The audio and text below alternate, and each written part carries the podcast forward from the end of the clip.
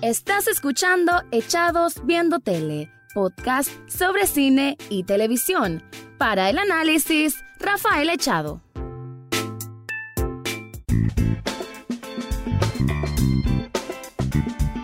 Bienvenidos a un nuevo programa de Echados Viendo Tele, el podcast donde se hacen críticas, comentarios, análisis de lo que deja el mundo de la televisión y el cine.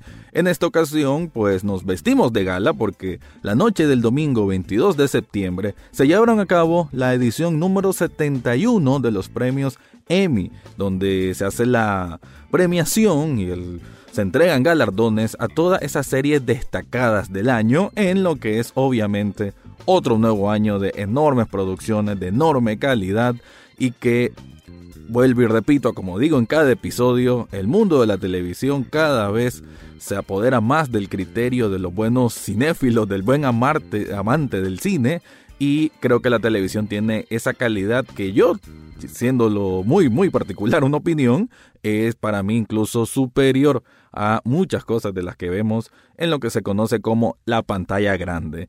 En sí, los premios Emmy creo que en esta edición eh, mi opinión al respecto es que estuvieron muy bien. La verdad me gustaron mucho. Creo que el criterio de selección que se empleó por parte de todos los votantes de la Academia de Artes y Cine de de Hollywood, creo que ahora sí acertaron muy, muy bien y que se premiaron de una manera muy justa a todos estos programas, a todos estos shows.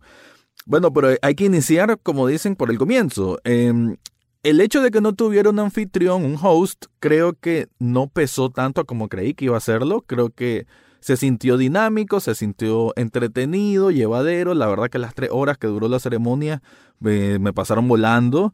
Y y el hecho de que no hubiera un conductor como tal, eh, no digo de que se mantenga así, no, creo que el formato del conductor siempre es interesante, pero creo que no afectó demasiado, ¿verdad?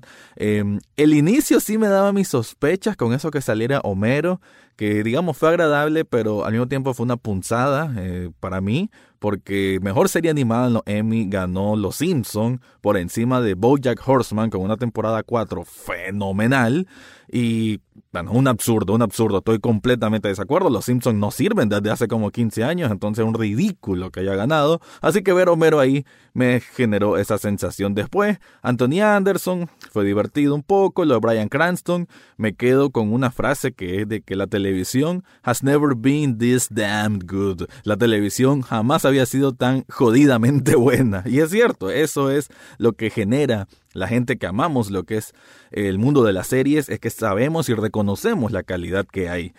En ese sentido, la gran ganadora de la noche y que aplausos, aplausos y aplausos es para Fleabag, una serie que pueden escuchar el review que hice en, en, los capítulos de este podcast, ahí van a encontrar uno que es de Fleabag y que más que merecidísimo. Eh, la segunda temporada es una maravilla como tal, la verdad que es una maravilla esa segunda temporada, la primera igual, y qué bien que se llevara cuatro premios en la noche más dos que se había llevado en los premios técnicos para un total de seis estatuillas para una Phoebe Waller-Bridge, que es la creadora, guionista, directora y también actriz que bueno, más que contenta se miraba, se miraba auténticamente sorprendida por haber ganado tanto, pero muy, muy bien.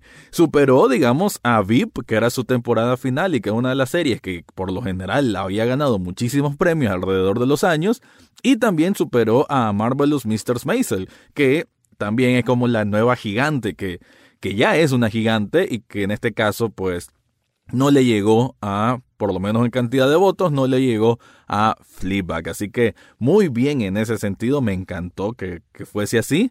Eh, y que ojalá, no sé, tal vez se animan y hacen una tercera temporada. No creo, pues creo que la serie ahí concluyó muy bien y qué bueno que se le dio ese reconocimiento. En lo que es drama, pues hubo drama también en la premiación porque se dividió hasta cierto punto bien. Y voy a ir al punto principal, no, obviamente. Juego de Tronos, que ganara mejor serie drama por su temporada final, para mí me parece totalmente injusto y hasta ridículo. Pero muy entendible porque eh, es un premio a la trayectoria, ¿no? Casi que un premio de consuelo, ya se veía venir, no es demasiada sorpresa. Pero ya así como que el merecimiento como tal, no lo tiene, no lo tiene porque es una temporada final con muchos errores que más o menos lo abordé cuando estuve haciendo los podcasts episodio a episodio y que ahora ya en frío puedo decir de que sí, un final decepcionante, mal hecho, mal escrito y que, bueno, desgraciadamente fue una conclusión que nadie quería para una serie tan importante, tan buena y que tuvo su momento de homenaje dentro de la ceremonia y eso me gustó. Igual que VIP, Ambas tuvieron un momento en que todo el elenco salió al escenario para recibir el aplauso del público y dar unas palabras. Eso me pareció muy bien, porque son dos series que se despiden, dos series muy importantes, y en el caso de Juego de Tronos, que obviamente es la serie más grande jamás hecha en la televisión y que va a quedar en todos los libros de historia por lo mismo. Así que Juego de Tronos ganó mejor serie dramática y mejor actor de reparto para Peter Dinklage por su papel como Tyrion, que tampoco me parece que lo merecía. A Tyrion como personaje, alrededor de la temporada sí. Tyrion como personaje, por la última temporada, absolutamente no. Entonces se ganó dos premios nada más en la noche y otros 10 que había ganado en los premios técnicos para llevarse un total de 12 Emmys nada que ver con otros años y que creo yo que sí se notó que la academia dijo, bueno, te estamos dando esto, pero reconocemos que no fuiste lo mejor en comparación con las demás series. Digamos, mejor dirección, y esa es una de las grandes sorpresas, mejor dirección lo ganó Jason Bateman con Ozark por el primer episodio de la segunda temporada, lo cual superó a tres episodios, tres episodios de Juego de Trono. Eso es bueno, casi que inaudito el hecho de que tanto que se habló de la producción, la dirección de estos mega episodios que eran casi como películas de Juego de Tronos y que ninguno de esos ganara por debajo de una serie que aunque es muy buena, Ozark me encanta, eh, la verdad es que uno no creía. Ese, ese sí fue el premio para mí, una de las grandes, grandes sorpresas de la noche.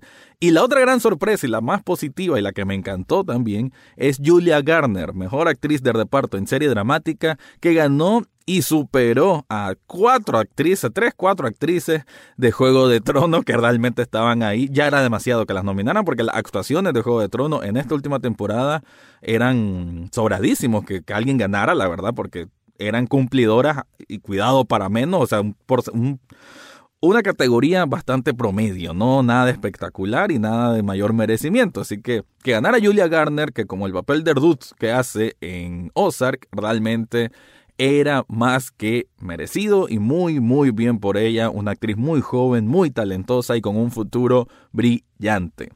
En, en el caso de las miniseries, Pensé que When They esta gran desgarradora historia que tiene Netflix, iba a tener mayor repercusión en los premios. Sin embargo, eh, los votantes se fueron por el lado de Chernobyl, que ganó tres premios en la noche, como incluyendo mejor miniserie, y que, bueno, se le reconoció una serie, una producción muy grande, realmente histórica y de gran abordaje, aunque claro, no tiene una inclinación política ahí bastante marcada y que para mí eso le, resta puntos. Sin embargo, se le reconoce como una serie muy, bueno, muy buena en todo sentido, la verdad que tiene unos niveles de cinematografía increíbles, de actuación también, y en el apartado de actuación, muchos creían de que el protagonista iba a ganar el mejor actor en una miniserie, pero no, y muy bien, porque ganó Jardel Jerome, este actor eh, con descendencia latina, realmente hizo un papel asasasasazo, un papel impresionante,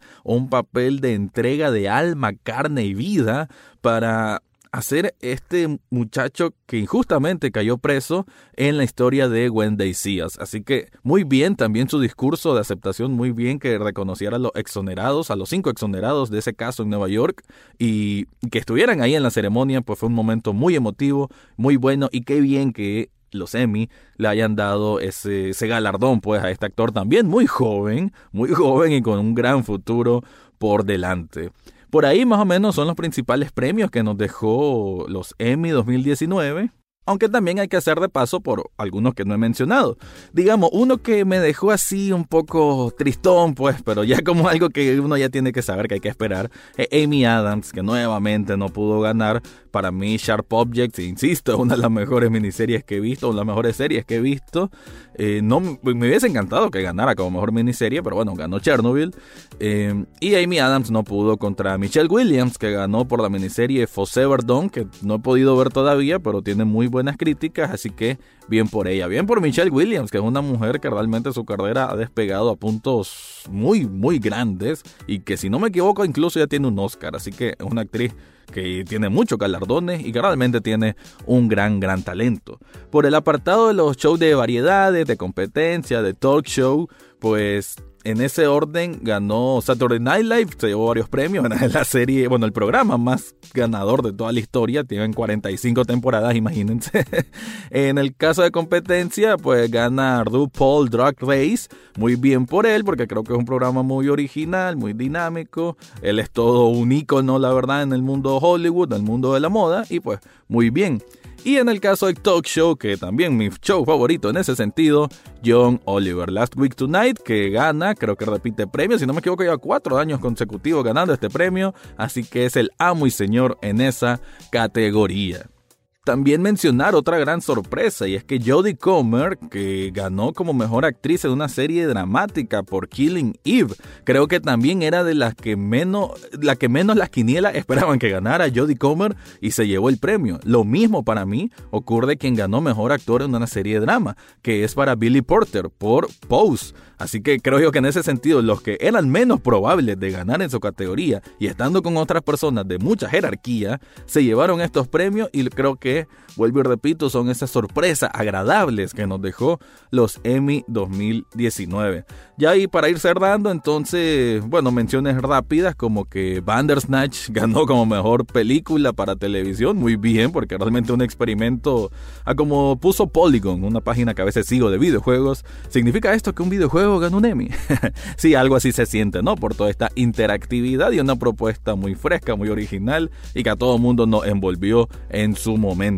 Para concluir, ahora sí, pues creo que fueron unos Emmy muy bien divididos, con gran criterio para hacer la selección.